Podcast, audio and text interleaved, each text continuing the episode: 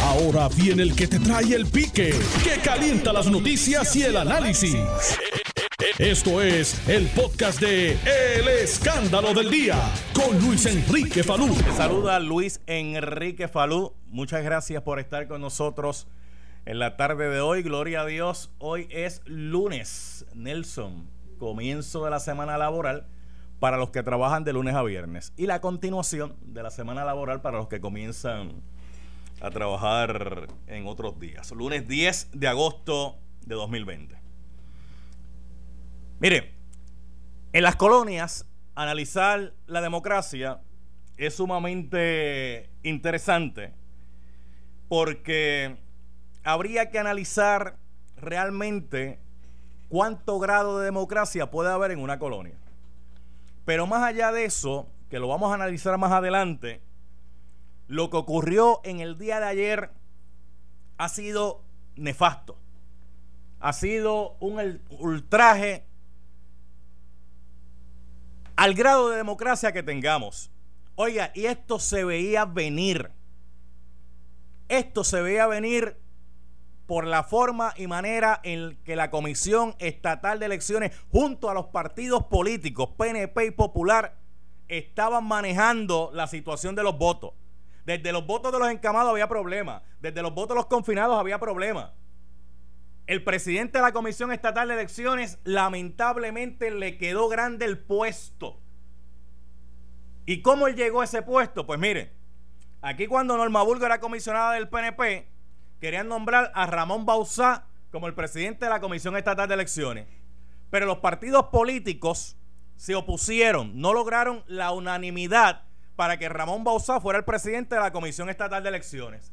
En aquel entonces decía que si los partidos no se ponían de acuerdo para escoger el presidente de la Comisión Estatal de Elecciones, el nombramiento recaía en el gobernador de Puerto Rico. Ricardo Rosselló Nevares nombra al presidente de la Comisión Estatal de Elecciones que tuvo que ser confirmado por los cuerpos legislativos, tanto por Senado como por Cámara. Y ahí es que él llega a ser presidente de la Comisión Estatal de Elecciones. Lo que ocurrió ayer, señores, a todas luces, parece que querían secuestrar el proceso primarista para tratar de una forma y de una manera favorecer a candidatos. La gente comenzó a votar, unos temprano y otros más tarde. Bueno, a las 11 de la noche todavía había, gente votando porque los colegios que las papeletas no habían llegado, pues se atrasó el proceso hasta 8 horas después de abrir el colegio. O sea, si el colegio abría a las 12 del mediodía, pues tenían que estar hasta las 8 de la noche. Si abría a las 1 hasta las 9. Si el colegio abrió a las 2, pues hasta las 10. Ah, y, y era desde el periodo que el colegio abría, no desde el momento en que llegaban las papeletas. Oiga, esas papeletas las tuvieron que haber enviado con tiempo, con anticipación. No hay razón para que camiones estuviesen saliendo a las 10 de la mañana desde la comisión estatal de elecciones a entregar papeletas. Pero el proceso no lo corre solo el presidente, porque las primarias, los partidos también la corren. Oiga, aquí se sabía por el comisionado PNP, el comisionado popular, que no tenían todo listo para la primaria de ayer domingo. Entonces, la primaria todavía está viva al día de hoy. Y mucha gente está reclamando que se presenten los resultados del que ya fue a votar. Pero hay un problema con eso, gente. Que la primaria está viva. Esto es distinto a una elección general o unas primarias que hemos tenido en años anteriores, en cuatrienios anteriores, donde los colegios cerraban todos a las 3 de la tarde y lo que hacían los funcionarios de colegio, que antes de firmar el acta y tener toda la acta lista, le mandaban rápido el informe al partido político para que el partido político empezara a dar informes antes que la Comisión Estatal de Elecciones, porque a la Comisión Estatal de Elecciones las actas llegan, pero hay que certificarlas antes de publicarlas. Por eso es que usted veía que los partidos y los candidatos daban, obviamente los números que les favorecen los daban primero que la misma Comisión Estatal de Elecciones, pero ya el proceso había culminado.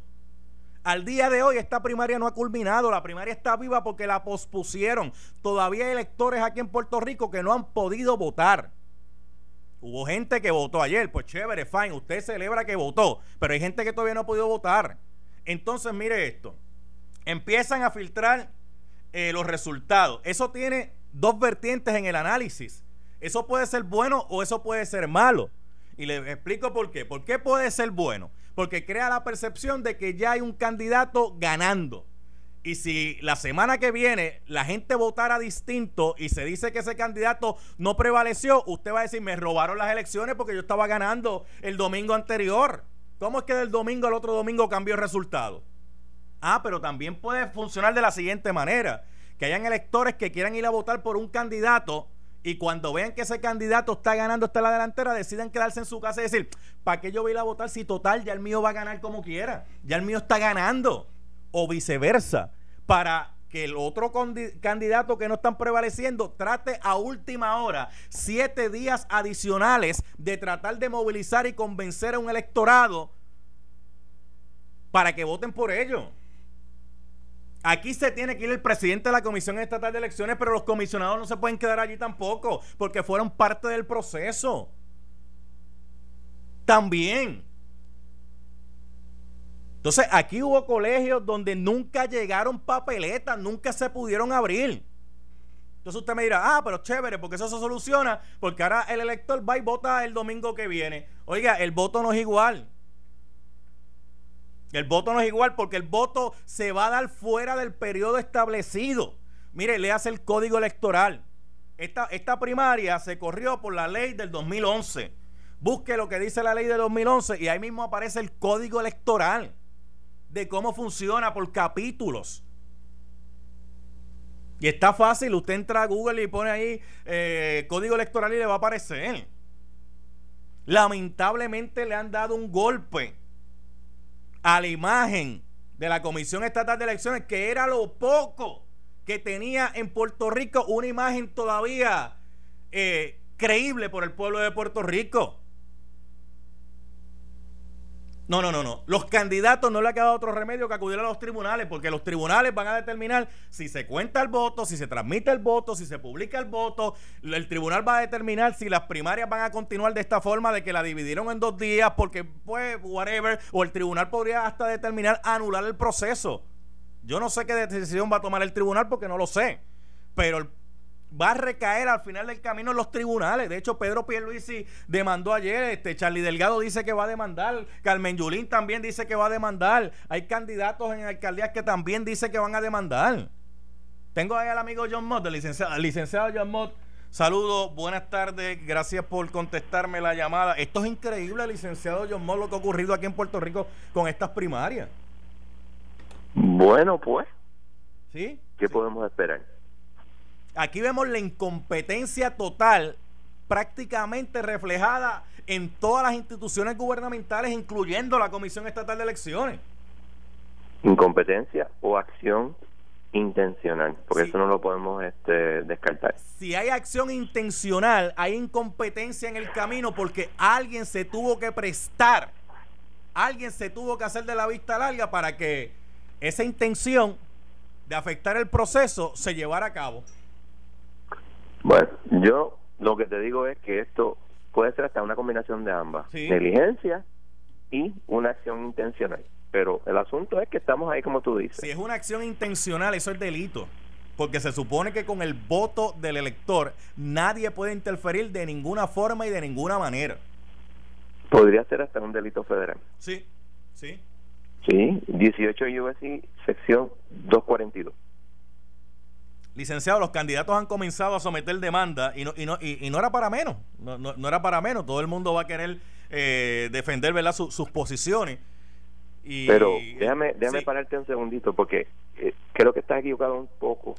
Hay un candidato que ha radicado una demanda, que fue Pierre Luisi. Bueno, hay un candidato una demanda, es cierto, pero hay una demanda también de una ciudadana.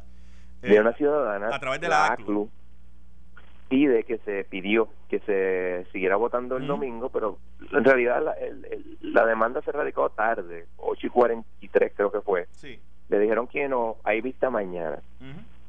Y el Luis lo que pide es que, le, que se revele cuáles son los resultados de la, de la votación. Eso hace. Y, y miré también la certificación intrajurisdiccional que radicó y pide lo mismo. Ahí no se está pidiendo que se invalide la, la la, votación como pide la ACLU, ni que se vote tal día, ni nada por el estilo. Los que piden que se vote mañana, que es Charlie Delgado, no han radicado todavía. Están bien tarde. Si querían eso, tenían que haber radicado ayer. Como hizo Pierluisi y como hizo la ACU. Porque hoy en día, gracias al, al ex pues presidente este eh, que que fue director de DACO el, el, que fue director nombre se me olvida de momento este eh, él fue presidente anterior fue el que determinó el que eh, movió para que se hiciera SUMAC y Sumac tiene sus defectos como todo sistema, pero tú puedes ingresar allí y chequear. Y yo chequeé y solamente hay esos dos casos radicados, son las únicas personas que han radicado. Y tú puedes radicar hasta las 10 de la noche, 12 de la noche, 1 de la mañana, o sea. Y se pudo haber hecho anoche. Pero él decidió, creo que le dio un ultimátum a la gobernadora que tenía que tener esto listo para las 2 de la tarde. Porque él lo va a ignorar, como es lógico. No va a pasar nada. Aquí vamos a votar una vez más si vamos a votar todo de nuevo, o si vamos a votar parcialmente, esos son otros 20 pesos. Pero vamos a votar de nuevo, vamos a votar de nuevo, con el sello. Es, es, ese es el verdadero problema de esto. Porque la ciudadana que fue a votar ayer y no pudo votar, está planteando, oye, me cohibieron mi derecho al voto como a cualquier otro ciudadano. Eso por un lado. Por otro lado, esto de que el proceso, los comisionados decidieron dividirlo, pero ahora ha salido a relucir que eso fueran decisiones que tomaron ellos sin consultar a nadie. O sea, la ley establece que el día de las primarias era un día en específico. La Yo entiendo que lo que hicieron fue ilegal, pero está ahí hasta que un tribunal diga lo contrario. Por eso, porque el día de la primaria establecido era en el día de ayer, de hecho, en un horario establecido. Aquí han cambiado todos los muñequitos para tratar de subsanar la las metidas de pata, el desmadre que hubo allí, la posibilidad de que alguien haya intervenido para que ese desmadre ocurriera porque entiende que le conviene para sus propósitos. Claro. Pero aquí han atentado contra uno de los derechos más fundamentales que tiene un ciudadano, que es el derecho al voto. Entonces, ¿cómo se... estoy de acuerdo contigo, pero ¿qué, qué vamos a hacer? esperar que los tribunales No, y otra cosa bien importante, esperar que, porque eh, la ACLU hizo algo, pero la única otra persona que ha hecho algo es el candidato, ¿entiendes? No es el, el, el, como dicen, el ciudadano de a pie. Ese no está eh, por ninguna parte, y los candidatos, y los restos de los candidatos no están por ninguna parte, el único que ha radicado es Pierluisi, y lo que quiere es que revelen la, la, la votación. Que eso puede ser eso puede tener una ventaja por un lado, pero también puede tener una desventaja por otro lado, dependiendo cómo la gente entienda eh, si eso le favorece o no a X o Y candidato. Estoy de acuerdo. Eh, eso tiene muchos problemas. Pero eso es lo que hay. O sea, el, derecho en Puerto Rico y en los Estados Unidos es rogado. Lo si no vas al tribunal y pide, no vas para Lo triste de esto es el sinsabor que queda en el pueblo porque se ha trastocado ese derecho que la gente ha tenido eh, de ir a unas primarias, porque no importa el resultado al final del camino, no importa cuál sea el resultado, siempre va a haber la duda del traqueteo. Bueno, la duda del traqueteo siempre existe. Tú has visto videos, que yo no sé si sean ciertos o no, de supuestamente funcionarios haciendo votación después de que cerró el colegio. Yo no sé si eso es cierto o no, pero si eso es cierto y eso es ilegal y eso viola ley de Puerto Rico y ley federal. Por eso, por eso es que es bien importante cuando el proceso se detuvo, número uno, ¿qué hicieron? Si apagaron las máquinas, número uno, ¿quién va a ser el custodio de, de, esos votos eh, que la gente ya emitió?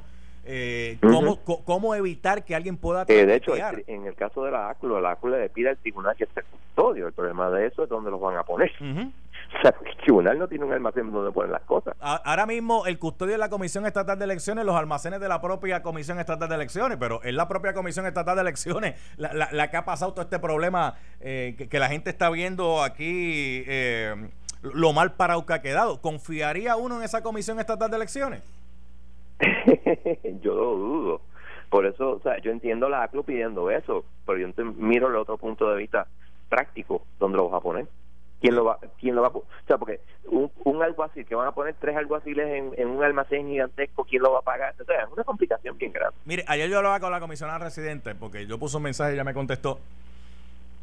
Cuando usted lee la ley electoral, eh, hay un artículo donde plantea que los funcionarios, eh, luego que se acaba la elección, hay que darle copia del acta, hay que darle copia de los resultados, etcétera, etcétera, y chévere. Y entonces, pues, ¿qué hacían, los, ¿qué hacían los funcionarios? Ah, pues tan pronto le daban copia de eso, porque ya habían cerrado las elecciones, ya eran las 3 de la tarde, empezaban a pasarle la información a sus partidos.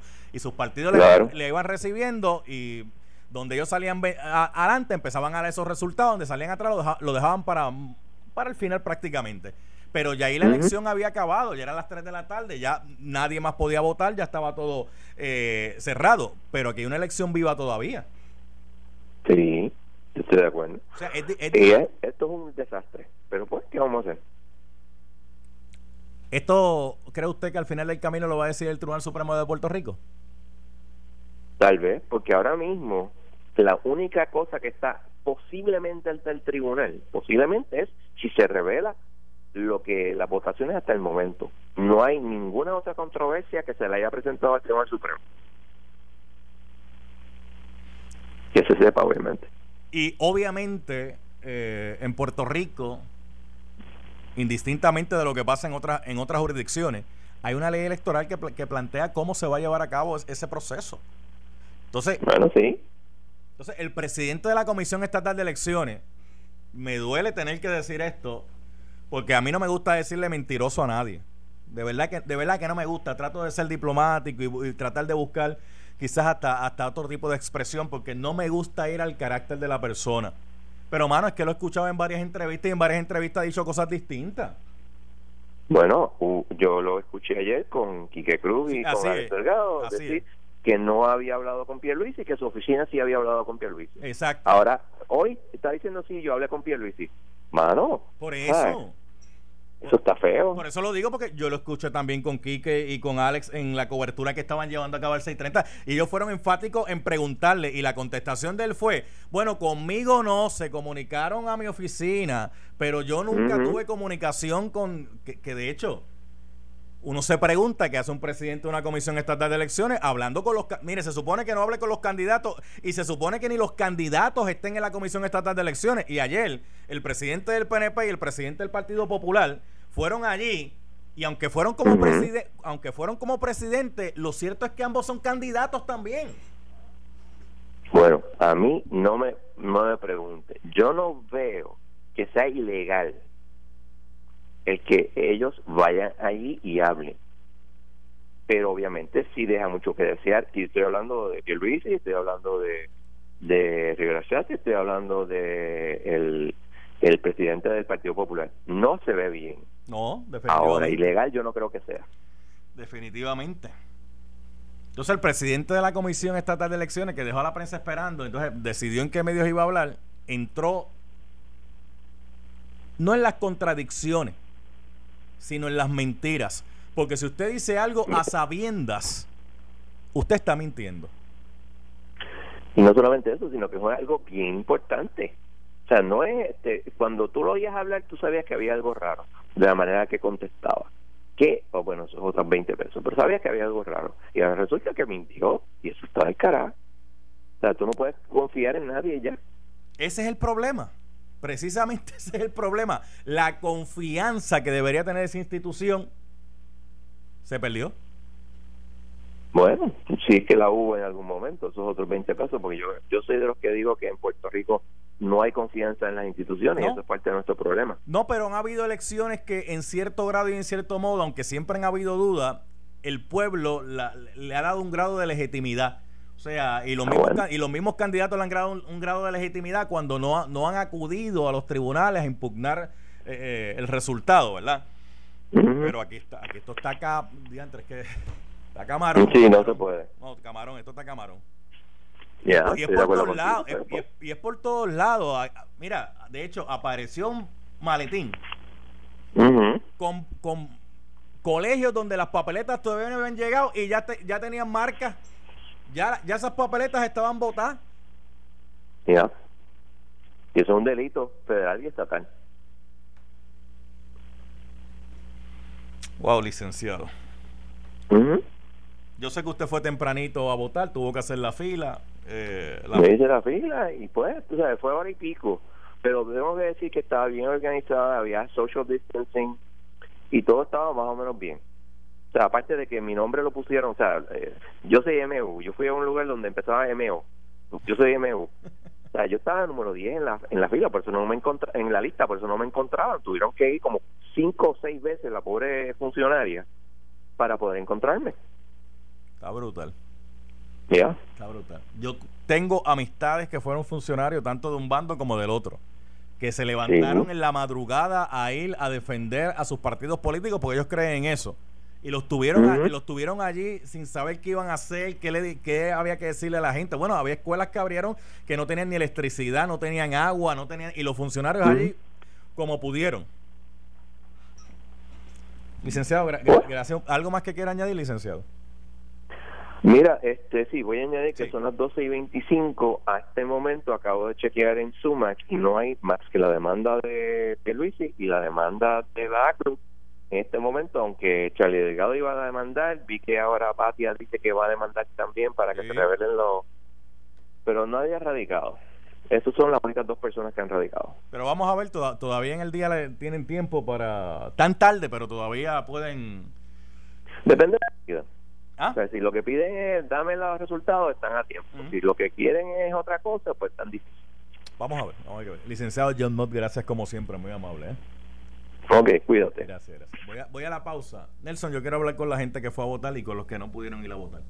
Yo quiero que me llamen por el 758-7230. 758-7230. 758-7230. Para que usted me diga si usted todavía confía en la Comisión Estatal de Elecciones. Yo sé la respuesta, pero quiero escucharla de sus labios. Regreso en breve. Estás escuchando el podcast de Noti1. El escándalo del día con Luis Enrique Falú. Eh, los colegios, candidatos diciendo que ganaron, candidatos que dijeron que eh, eh, estuvieron en la delantera haciendo actividades con gente sin guardar el distanciamiento físico. Eso ocurrió en el día de ayer. Además, ahora que estamos hablando de esto de la, de, la primaria, hablando de esta situación que alguna gente pues ha planteado que si se anula el proceso, que se, whatever. ¿Usted se imagina la gente que en el día de ayer se corrió el riesgo de ir a un colegio a votar que le tengan que decir que vuelvan de nuevo, que vuelvan otra vez? Usted sabe la cantidad de gente que se arriesgó en el día de ayer, que fueron como ciudadanos responsables de ejercer su derecho al voto a pesar de la pandemia no, mano, no, tú sabes que esto está, esto está camarón. Nelson, dame la, primera llamada. ¿Quién es? Eh, ¿Está en qué línea? Eh, Lucy. Lucy. ¿Dónde, para, ¿Para dónde? Para Francesca, Francesca, me está llamando Lucy. Ah. Es Francesca que está llamando. Ah, no, Nelson, me la que no. Pero dime, Francesca, cuéntame. Bueno, que yo fui a votar ayer, ah. todo fue bien controlado, se guardó distancia. Este, no que encuentro Sé que es beneficio de que lo dejen para el domingo, porque si a mí me hubiera tocado volver a votar, hubiera ido el domingo. Pero si me hacen volver a votar, no voy a ir. Yo tengo setenta y pico de años y no voy a volver y no me cogí ningún riesgo. Mira, y, y, una, y una pregunta, Francesca. ¿Tú llegaste al colegio y pudiste votar rapidito, sin ningún tipo de problema, o llegaste al colegio y todavía no había abierto y dijeron que regresara más tarde? No tuve problema porque yo oigo Noti1 y Noti1 no informa. Muy bien. Y Noti1 informó que las papeletas no habían llegado en ciertos colegios y que si no habían llegado fueran a las 11. Que se iba a votar de 11 a 4. Pues entonces yo esperé a las 3 para ir. Porque me enteré, llamé a alguien y me dijo que sí, que estaban votando. Porque si no lo dejaba para cuando fuera, no iba a ir. O sea, eso es usar cabeza. Muy bien.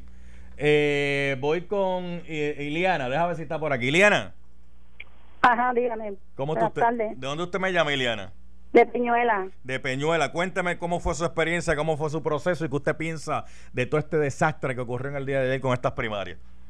Pues este, no, nosotros no pudimos votar porque los, los trozos llegaron a las 3 de la tarde y un grupo de gente los detuvo antes de llegar a la Comisión Estatal de Elecciones.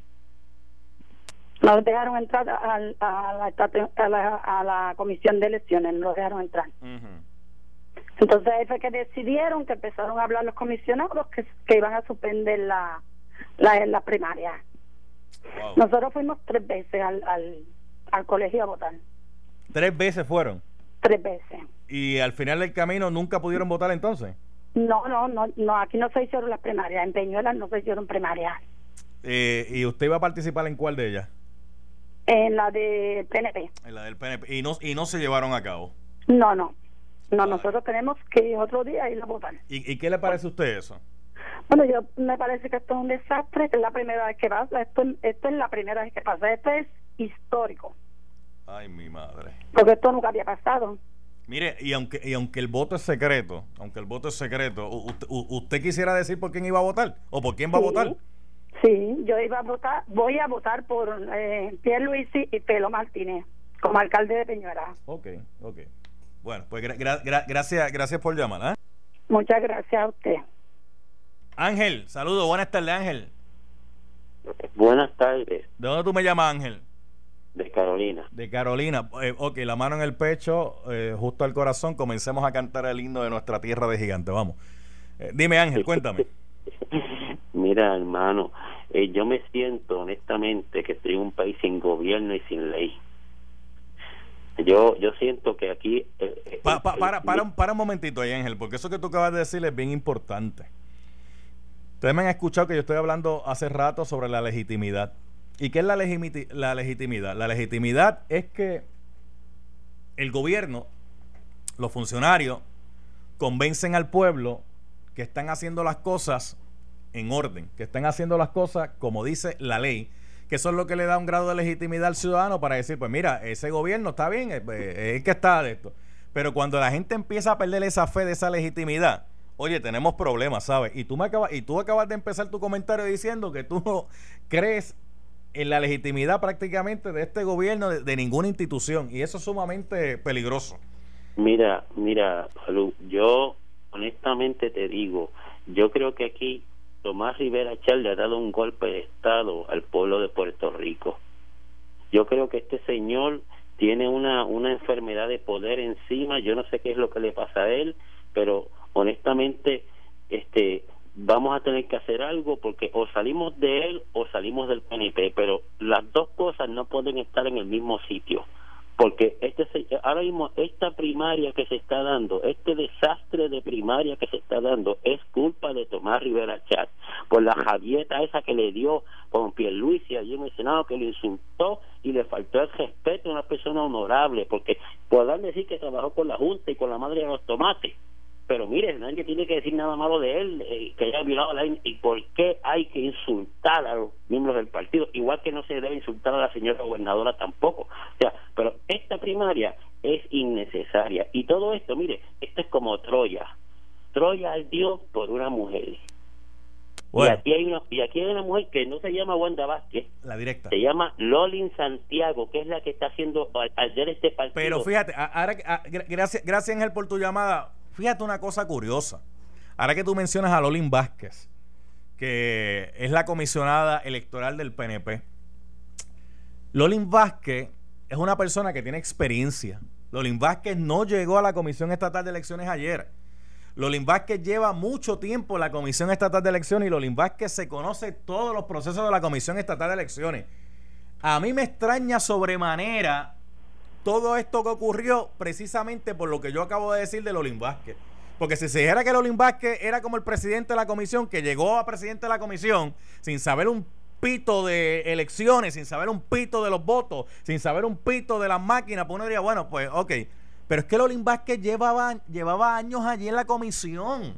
Lolín Vázquez fue hasta la subcomisionada del PNP y se conoce los procesos. Mira, desde que yo comencé en esto a cubrir eh, elecciones, eh, en el noventa y tanto, Lolin Vázquez ya estaba allí. O sea, me, extraña sobremanera a menos que haya alguien detrás de Lolin Vázquez.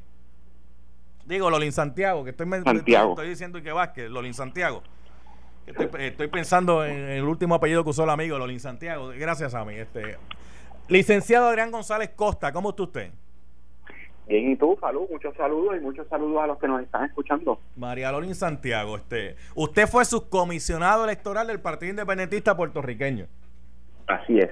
Oiga, ¿usted conoce cómo se bate el cobre y qué es lo que dice la ley de primaria y cómo se llevan a cabo las primarias?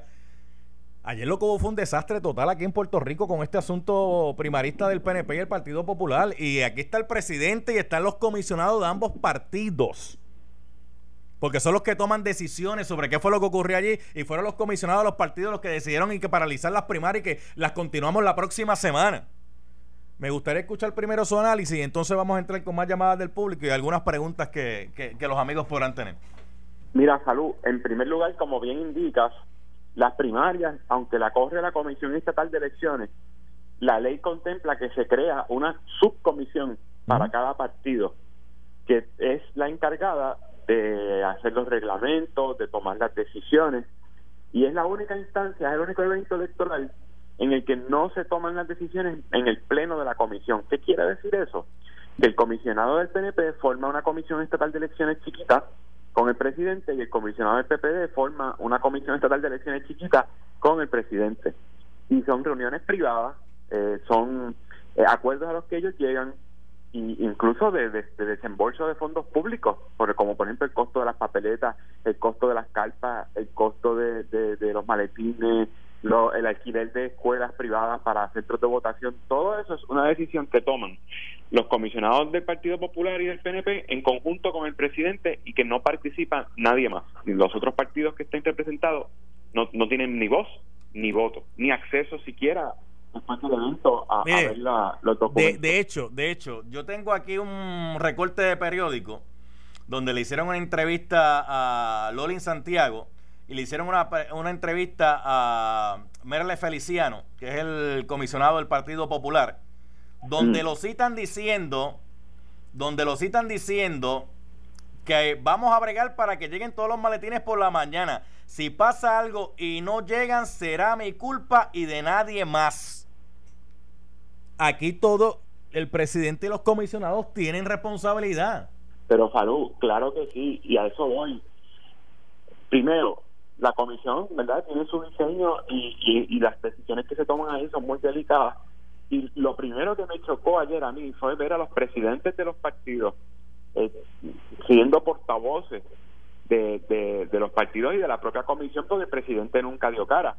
Era Tomás Rivera Chatz y Aníbal José Torres, que además de ser presidentes de los partidos, eran candidatos que estaban, son candidatos que están en esas papeletas y reuniéndose con el presidente y llegando a acuerdos y tomando decisiones. Ese es el primer precedente malo de lo que pasó ayer. Eso no puede volver a ocurrir. Los presidentes de los partidos no tienen por qué estar reuniéndose con el presidente ni llegando a acuerdos con el presidente. Para eso están los comisionados. Ese, ese, es lo primero que, el, el primer señalamiento. Pero claro, me imagino que sus comisionados, en, el caso de Merle, porque tampoco tiene experiencia, en el caso de Lolin, no sé por qué, porque esa tiene mucha más experiencia que el propio Tomás Rivera Chávez en la Comisión Estatal de Elecciones. No los dejaron ni siquiera hablar con la prensa hasta hasta después que, que, serán los presidentes de los partidos. Y ahora que no vengan a hacerse las víctimas, los presidentes de los partidos y los comisionados, porque aunque el presidente tiene toda la responsabilidad delegada por el nuevo código electoral de, de correr el evento, no me digas tú a mí que el sábado al mediodía, cuando ya no llegaban las papeletas, tú pensabas que en, de un día para otro ibas a poder embalar esos maletines claro. con un millón de papeletas.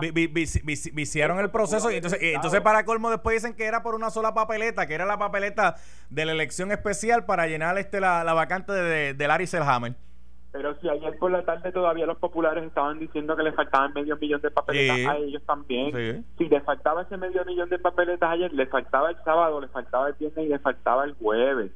Hay una responsabilidad compartida por supuesto que la responsabilidad recae en el, presidente de la comisión, pero si eso me pasaba a mí ya a, a, mitad, a mitad de la semana pasada, yo hubiese ido al tribunal en mandamos a obligar al presidente a, comprar las papeletas aquí o, a, la corporación a imprimirlas. Y aquí tenemos otro problema. Aquí firmaron una reforma electoral donde mucha gente dice, no, que la reforma electoral no tiene que ver con este proceso. Oye, votaron los vicepresidentes, que eran los que, eran los que sabían prácticamente cómo se corre este proceso tiene mucho que ver, no solamente los vicepresidentes, sino personal este que realizaba labores de clericales o, o, administrativas quedaron fuera con la reforma electoral y, y lo advertimos muchísimas veces que no era el momento en el año de elecciones para reducir el personal de la comisión que ya de por sí estaba reducido. Eh, la comisión se encontró con la pandemia, con los terremotos y después con una reforma electoral que le quitó personal y le quitó tiempo al presidente, a los comisionados de bregar con los eventos electorales, porque la misma ley le imponía la obligación a, la comisión de auto diseñarse nuevamente. Eso es un error. no puede, no se puede marcar, o sea, sí, se puede marcar chicle una vez, pero el que, el que, el que el que mucho abarca poco aprieta y le quedó grande la reforma electoral, le quedó grandes las primarias Así que definitivamente allí no están listos para correr las elecciones generales. y, ese también es un grave problema, porque, ok, el presidente dice, primero dijo que no iba a renunciar, después dijo voy a renunciar después que pase el proceso de las primarias. Ok, oye, estamos ahora mismo en agosto, las elecciones son en, en noviembre. Eh, otro otro bollete gracias a la reforma electoral. Bueno, licenciado con la ley vieja, con la ley vieja el presidente se pudo haber ido ayer mismo cuando no llegaron las papeletas y habían dos vice, tres vicepresidentes que podían entrar a sustituirlo y no pasaba nada. Pero como la ley, como la ley electoral quitó esa, ese diseño de orden sucesoral en balance partidista para que no se carguen los bolos, los topos a favor de, de uno solo partido, pues por cargarlos a favor del partido en el poder, ahora se van a encontrar con una vacante a ocho semanas de las elecciones. Bueno. Y la comisión acéfala. Gracias, licenciado. secretario. Gracias, licenciado Aran González Costa. A ti, Falú. Bien, gracias, gracias, gracias. Aquí perdió el pueblo de Puerto Rico. Más que cualquier otra cosa, aquí perdió el pueblo de Puerto Rico, triste y lamentablemente. Triste y lamentablemente. Esto fue el podcast de Noti1630. El escándalo del día con Luis Enrique Falú. Dale play a tu podcast favorito a través de Apple Podcasts, Spotify, Google Podcasts, Stitcher y notiuno.com.